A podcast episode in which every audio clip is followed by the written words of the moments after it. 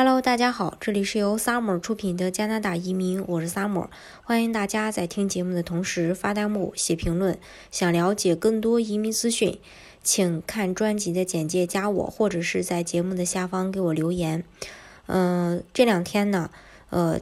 大家都在传说留学生都必须在五月一日回到加拿大，否则要取消学签、办不了工签的信息上了留学圈的头条。这个到底是怎么回事呢？首先呢，这条政策呢，其实在二零二零年八月份的时候就已经颁布了。因为为了帮助更多因为大流行而在加拿大境外上网课的同学，可以在毕业后取得加拿大毕业工签，移民局对毕业工签的申请要求做出了三项调整：一、国际学生可以在二零二一年四月三十日前一直在境外上网课。只要所读网课时间不超过总课时的百分之五十，就不会影响工签。二，如果国际学生在二零二零年五月到九月入学，课时长度是八到十二个月的短期课程，即使百分之百课程是通过线上教学完成，也不会影响毕业工签。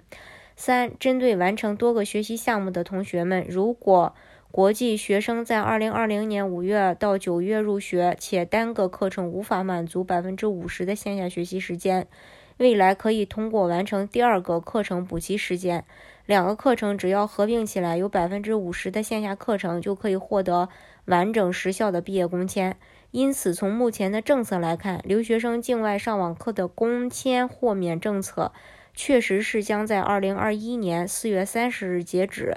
但是呢，并不代表移民局不会将这个政策延长。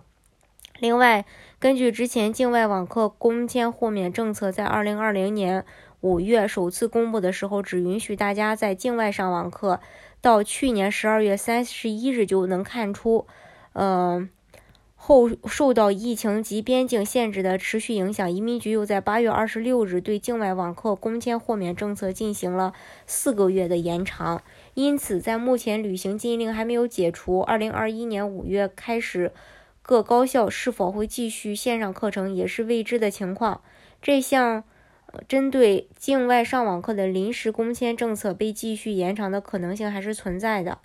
那我们其实也应该相信移民局应该会在近期去公布是否会延长豁免政策，这个大家呢也要随时去留意，还是要以移民局的政策为准。